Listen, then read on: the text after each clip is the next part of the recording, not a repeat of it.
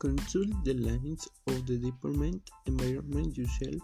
Verify if allows commercial uses.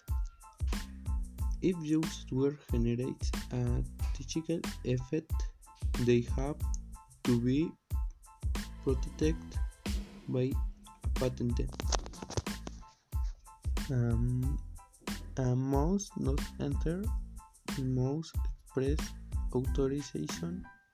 The user can only use the software for strict use personal and not to provide service to third parties.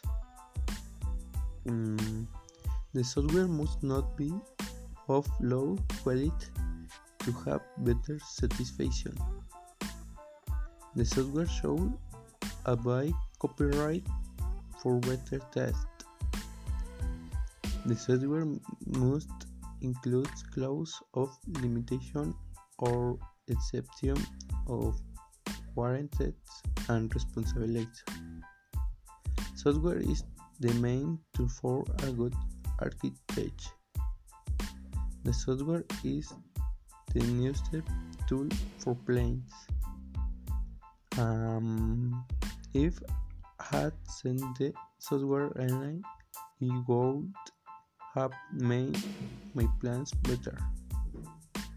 Software is one of the best tools for an architect.